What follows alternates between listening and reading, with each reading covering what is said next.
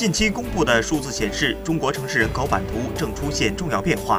北京常住人口近二十年首次负增长。二零一七年，北京常住人口两千一百七十点七万人，比二零一六年末减少二点二万人，出现近二十年来首次负增长。